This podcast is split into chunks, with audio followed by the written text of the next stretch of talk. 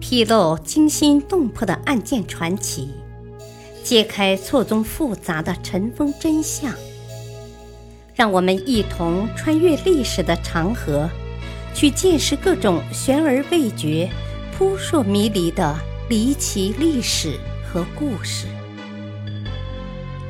欢迎收听《古今悬案、疑案、奇案》，作者李晓东，播讲汉乐。永泰公主，武则天亲孙女死因成谜。永泰公主李仙惠是唐高宗李治与女皇武则天的亲孙女。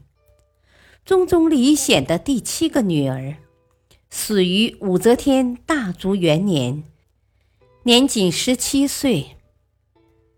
关于永泰公主的死因，文献记载：唐大足元年九月，永泰郡主时李显为庐陵王时，因参与议论张易之兄弟何得资入宫中，为武则天所杀害。一千多年来，史学家对此无有异议。一九八二年，在永泰公主墓中出土了大唐故永泰公主志铭墓石后，便引起对永泰公主死因的争论。根据《新唐书》《旧唐书》和《资治通鉴》等史书，论证永泰公主是被武则天杀害的。《新唐书·则天顺圣武皇后记》中说：“大足元年九月壬生，杀少王重润及永泰郡主，主婿武元姬。”《资治通鉴·则天顺圣皇后》中说：“太后春秋高，正室多为张易之兄弟，少王重润与其妹永泰郡主。”主婿魏王武延基妾意妻室，易之诉于太后。九月壬申，太后皆逼令自杀。史书记载，均为懿德太子李重润与永泰公主因议论武则天私生活而被妻赐死。还有一说是永泰公主被武则天毒死。永泰公主墓志铭有“自娇丧雄恶，鸾愁孤影，怀火未移，亳州空泛”句。有人判断“自交丧雄恶，鸾愁孤影”，说明永泰公主丈夫武延基丧命于历任后。永泰公主乃孤单生活，怀火未移，亳州空泛，说明焚烧大槐树之火即杀武延基之事，虽然未波及公主，但她不久亦死去。墓志铭另有“珠胎毁月，愿十里之无相聚”。有人根据《大唐故永泰公主之名》。有珠胎毁月，愿十里之无相，穷厄凋春，愤双瞳之密药句断言，永泰公主系因病而死，不是被武则天杀害的。永泰公主墓出土的十一块骨盆碎片，复原了永泰公主的骨盆，经科学测量与鉴定。认为永泰公主骨盆各部位较之同龄女性骨盆都显得狭小，显然如此狭小的骨盆，即使一般胎儿也难顺产，并结合墓志铭“珠胎毁月”句，断定永泰公主死于难产。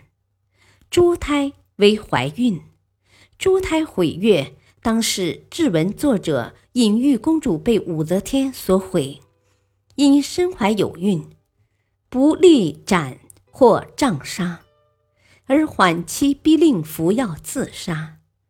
这就是自骄丧雄恶，鸾愁孤影。所谓永泰公主之守寡生活。为什么志文作者不直书永泰公主的死因呢？这是撰写墓志铭的一般惯例，即古人撰写墓志铭有三会：为尊者讳，为亲者讳，为长者讳。故书人之善恶，一般是以典故喻之，直书其善恶者少。更何况志文作者是奉宗中皇帝的命令撰文的。永泰公主死于祖母之毒手，自然作者不敢直言其事。反之，用隐晦之笔法，对中宗来说，则并无直接的伤害和难堪。关于志文作者，《新唐书》载：徐彦博乃善于为文之人，秉笔类朝。武周朝参与选编三教诸英。中宗朝以修《则天实录》而受到嘉奖，后来以《南郊赋》一篇擢修文管学士，官至工部侍郎。武后时，王公卿士以语言为酷吏所引死，是被诬陷的，喜不可记。晏伯著《书机论》，所谓。言者德之秉，行之主，治之端，身之文也。君子之书机，动则物应，得失之见也。可以济身，亦可以复身。否太荣辱，一系之能，审思而应，经虑而动，则其交以后谈，则悔吝何由而生？怨恶何由而至？如此乃可以言也。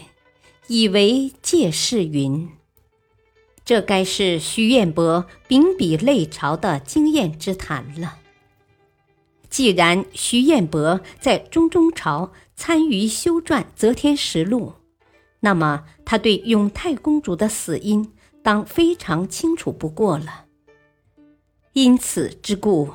他在奉敕撰写铭文时，怀着十分矛盾的心情：一方面趋于不能说真情实话的约束，另一方面又不能对永泰公主的惨死表示同情，以致最终发出了“千秋万岁何时晓”的悲叹。历史话外音。有的时候不得不说，作为皇室的一族，是幸运的，也是不幸的。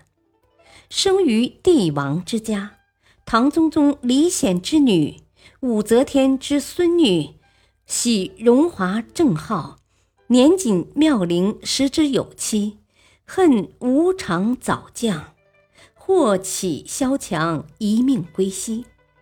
生之尊贵，葬之显赫，她是中国历史上唯一一个坟墓被冠称为“陵”的公主，规格与帝王相等。感谢您的收听，下期再会。